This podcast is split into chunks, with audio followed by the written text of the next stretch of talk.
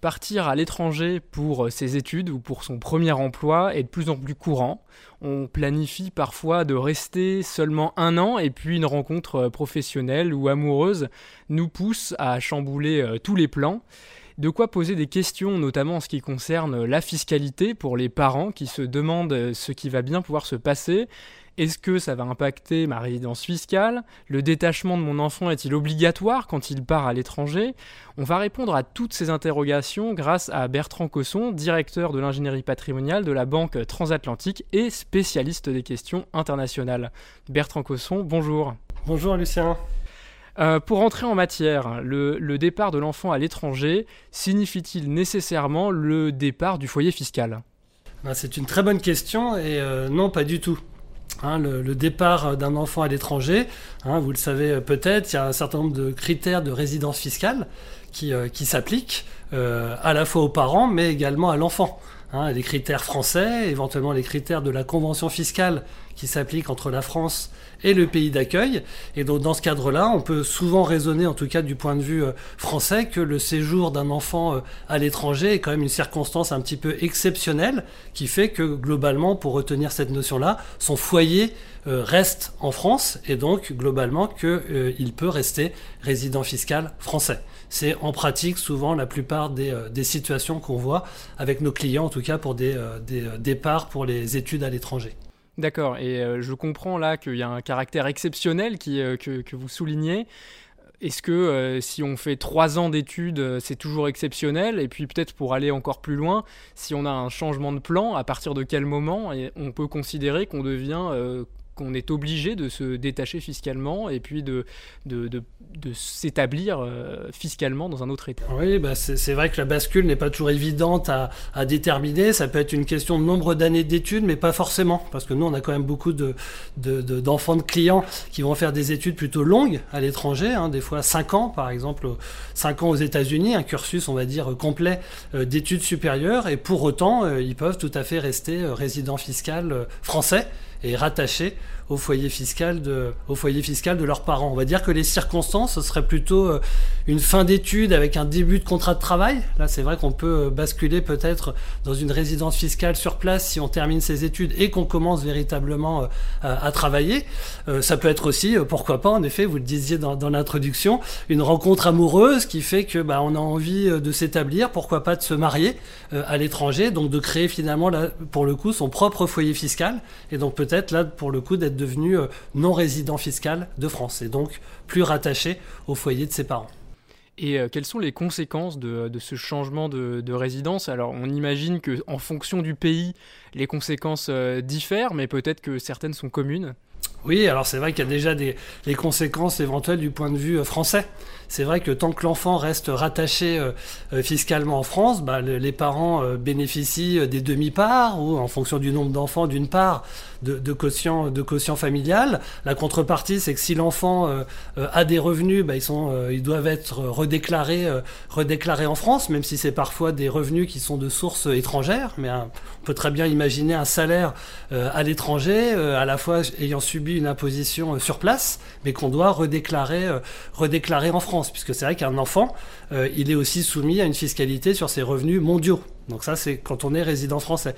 Et donc ça, même s'il paye de l'impôt dans le pays où il exerce son activité, il a quand même des obligations déclaratives en France. Tout à fait. C'est vrai que la plupart du temps, même en présence d'une convention fiscale, la plupart du temps, euh, bah, un résident français doit redéclarer ses revenus mondiaux et souvent avec euh, un crédit d'impôt, soit euh, par rapport à l'impôt qui a déjà été payé à l'étranger, soit ce qu'on appelle dans notre jargon le crédit d'impôt égal à l'impôt français qui en fait neutralise l'impôt sur ce type de revenus. Mais en tout cas, dans tous les cas, il faut les, il faut les déclarer. Je nous interromps une seconde. Merci encore une fois de nous suivre. Les compteurs montent à chaque nouvel épisode et ce sont les prochains invités qui vous remercient. Un geste simple pour amplifier ce mouvement est de nous laisser une note 5 étoiles sur votre lecteur de podcast préféré pour remonter dans les classements. Nous continuerons ainsi à diffuser les outils dont chacun de nos invités nous parle. Donc merci et retour direct au niveau de, si on reprend quelques pas en arrière, parce que là on, était presque chronologique, mais on va rompre la, chronologie pour retourner dans, ce moment où on a un enfant qui part à l'étranger. Est-ce que il y a des crédits d'impôt ou des, ou des avantages qui permettent aux, parents d'aider leurs enfants qui partent à l'étranger, qui parfois ont un coût de la vie, on parlait des États-Unis tout à l'heure, exorbitant. Oui, bah, disons que c'est vrai que euh, en, droit, en droit fiscal français, le fait d'être rattaché fiscalement au foyer de ses parents empêche la déduction de euh, pension alimentaire, en tout cas de déduction de train de vie. Hein, donc on considère que globalement, c'est euh, un petit peu l'un ou l'autre. Soit on rattache son enfant fiscalement et on ne déduit pas de pension alimentaire, soit éventuellement on le détache fiscalement et on va pouvoir déduire une pension alimentaire, mais qui est euh, concernant, puisqu'en général on, va, on parle plutôt d'enfants quand même majeurs, c'est-à-dire qu'on va dire qu'ils ont fait leur, leur scolarité, leurs 18 ans globalement euh, en France, et ils partent majeurs euh, à l'étranger, et donc là cette déduction fiscale de toute façon sera limitée du, point de vue, du point de vue français à un petit peu plus de, de 6 000 euros par, par enfant. Donc vous voyez, de toute façon, cette déduction fiscale, elle existe, mais elle est limitée et elle ne s'applique en effet que si on a détaché fiscalement l'enfant de, son foyer fiscal. D'accord. Et l'une des complexités que les contribuables connaissent, puisque chaque année ils doivent remplir, s'ils ont des comptes à l'étranger, des déclarations, euh, les revenus à l'étranger sont également déclarés de façon euh, particulière. Euh, quels sont les éléments à considérer quand on a un enfant qui part justement à l'étranger, qui potentiellement bah, peut-être ouvrira un compte en banque euh, là-bas, on va devoir lui transférer de l'argent. Euh, comment ça se passe en pratique? Je suis content d'être avec un banquier pour pouvoir euh, nous éclairer. Déjà, il va falloir en effet souvent ouvrir un compte localement. Et donc là, ça va être plus ou moins facile selon les pays. Hein, parce qu'il y a certains pays qui demandent des fois un historique de compte pour ouvrir un compte dans ce pays. Donc ça va déjà, on va voir si c'est plus ou moins facile d'ouvrir un compte euh, dans ce pays. Si jamais euh, voilà, ce compte a été ouvert, en effet, si l'enfant il est rattaché euh, au foyer fiscal de ses parents, il est résident français, bah, il a une, obligation, comme ses parents, si je puis dire, de déclarer les comptes à l'étranger. Hein, si on ne le fait pas, il y a des amendes qui sont, qui sont prévues. Donc en effet, il va avoir cette obligation déclarative. Et si jamais, comme je le disais tout à l'heure, bah, il a des revenus euh, d'activité à l'étranger, euh, bah, euh, il devra les, redéclarer. Si éventuellement il a des revenus sur ce compte, par exemple, parce que ça produit un petit peu des intérêts, si on a placé des, sommes sur ce compte, bah, là aussi il devra déclarer ses intérêts. Et la plupart du temps, ça nécessite aussi une déclaration spécifique, qui est la déclaration 2047. Et donc il y a une déclaration un petit peu complexe à, remplir, notamment la première année. Oui, et puis on imagine que les, établissements étrangers n'ont pas les mêmes obligations que euh, les établissements français sur le plan de notamment des IFU et que par conséquent, on va pas forcément avoir, même dans notre pré-rempli, déjà les montants indiqués. Il va falloir faire un petit peu euh, ses devoirs. oui, c'est une très bonne, très bonne remarque parce qu'en effet, il va falloir finalement euh, refaire sa fiscalité à l'étranger, dire bah, si j'ai reçu des intérêts, bah, je vais falloir que je la mette euh, dans la case intérêts. Si éventuellement j'ai reçu des dividendes ou j'ai fait le cas échéant des, des plus-values. Voilà, après évidemment, si c'est un compte uniquement de dépôt, compte courant sans, sans revenus, sans plus-value, a priori, ça simplifie l'aspect déclaratif, mais il faudra quand même le déclarer en tant que compte euh, à l'étranger. D'accord. Euh, au-delà des, euh, aspects déclaratifs de l'impôt sur le revenu, on sait que l'étranger, ça signifie aussi, si on devient résident pour le coup, que sur le plan des donations, sur le plan des peut-être de la succession, si malheureusement on vient à décéder alors qu'un de nos enfants est à l'étranger, ça, pourrait avoir des conséquences. Euh, est-ce que vous pourriez nous éclairer un petit peu sur, euh, sur ce sujet? Donc là, ça, a des conséquences, mais finalement, en pratique, relativement limitées. Parce que si les parents sont restés résidents français et qu'il arrive quelque chose aux parents, bah, globalement, c'est la fiscalité française qui va s'appliquer. Qu'on fasse une donation, d'ailleurs, ou qu'on fasse une, qu'on on subisse une succession, c'est globalement la fiscalité française qui va s'appliquer. Donc le fait que l'enfant, il soit parti dans un autre pays, globalement, la fiscalité française va s'appliquer. Par contre, il y a quand même une question, parce que les États sont rares, mais ça peut arriver. Certains États taxent euh, celui qui reçoit, donc le donataire ou l'héritier. Donc là, il faut faire attention avec ces États euh, bah, de pas qu'il y ait une double imposition qui pourrait euh, s'appliquer pour l'enfant. Voilà, mais c'est relativement rare quand même euh, en pratique. Donc ce qu'il faut retenir, c'est que sur les aspects donation-succession, si les parents restent résidents français, c'est la fiscalité française qui, euh, qui va dominer.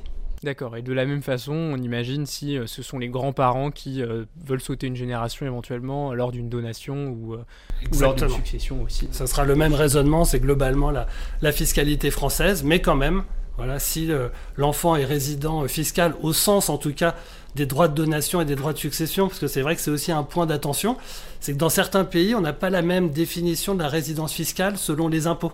Alors que nous, en France, on a globalement la même définition de la résidence fiscale. Mais par exemple, aux États-Unis, on peut être résident fiscal pour l'impôt sur le revenu, mais ne pas être résident fiscal pour l'application des droits de donation ou de succession. Donc euh, dans ce cas-là, on imagine qu'en tant que contribuable, c'est un petit peu compliqué de s'y retrouver.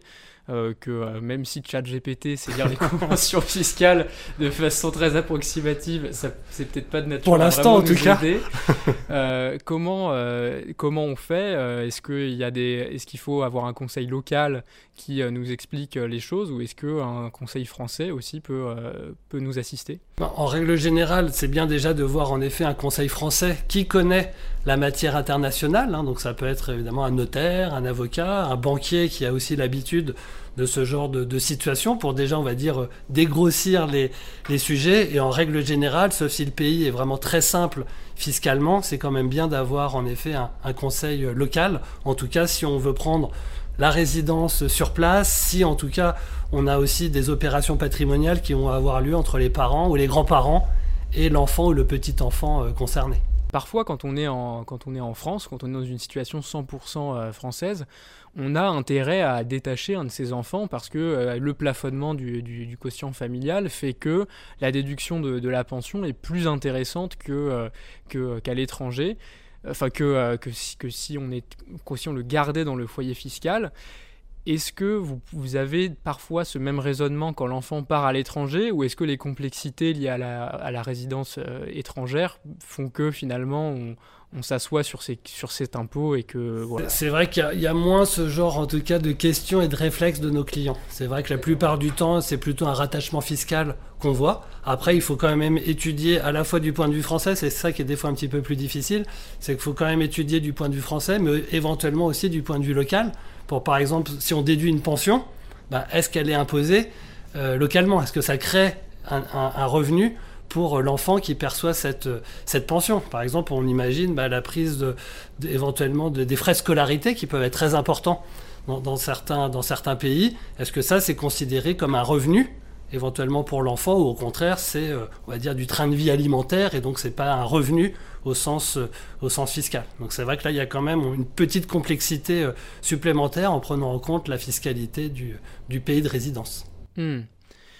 Est-ce que pour, euh, pour, pour terminer cet échange sur, sur l'expatriation d'un enfant, par hypothèse temporairement, mais comme on l'a vu, ça peut durer un petit peu plus longtemps, vous pourriez nous donner un, exemple euh, d'un cas peut-être que, vous avez euh, eu dans votre pratique, d'une euh, bonne planification, j'ai envie de dire, de cette, expatriation avec les, différents éléments auxquels les contribuables, à la fois les parents mais aussi les enfants, doivent ou devraient penser avant de partir. Très bonne question. Alors, j'ai essayé de prendre un exemple, parce que nous, on travaille beaucoup sur les, aspects franco-américains. prendre un exemple justement avec les, avec États-Unis.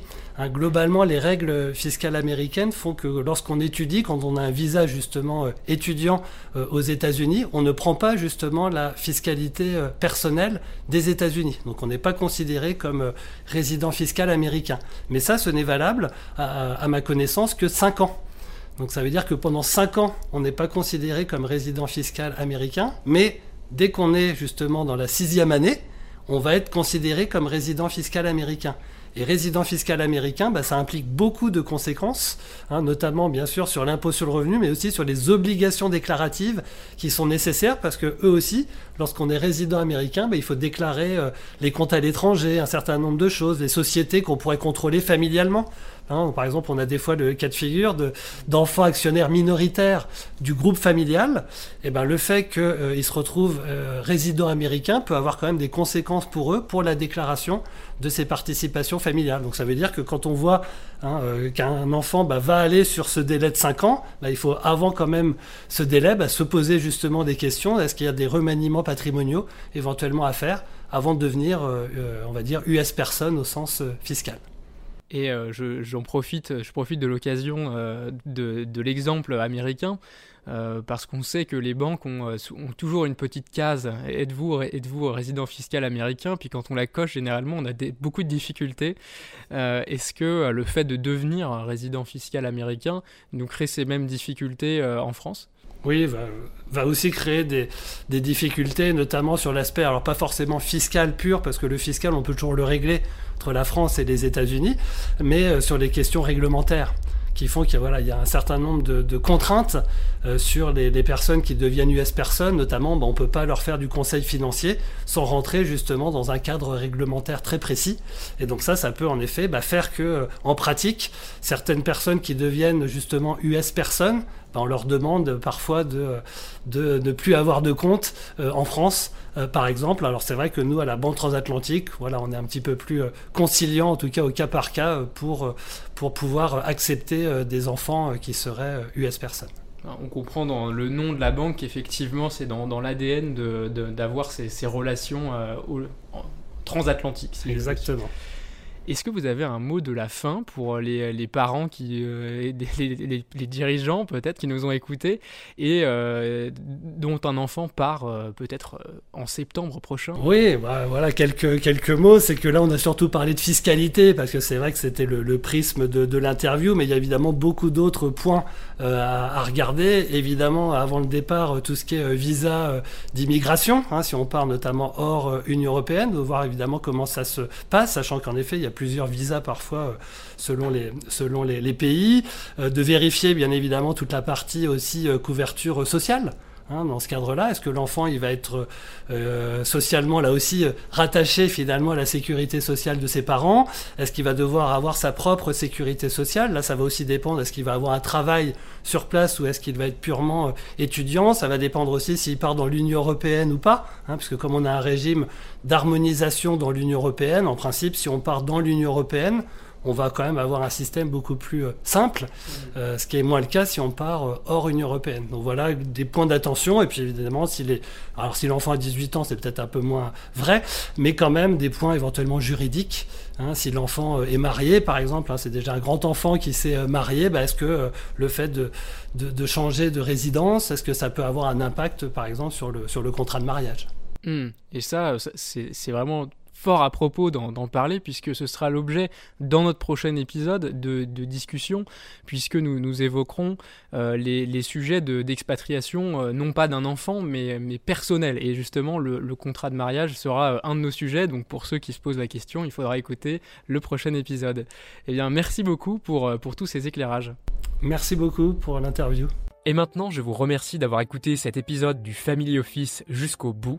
J'espère qu'il vous aura plu et si c'est le cas, mettez 5 étoiles sur votre plateforme de podcast préférée, ça va nous aider à avoir de plus en plus d'auditeurs et d'aider de plus en plus d'entrepreneurs. Mais surtout, le plus important, vous le savez, c'est de partager cet épisode à une personne que vous connaissez qu'il pourrait aider. De mon côté, je vous retrouve dans deux semaines pour la prochaine interview. Je vous rappelle également que vous pouvez vous abonner à la newsletter simplement pour être mis au courant de la sortie de chaque nouvel épisode.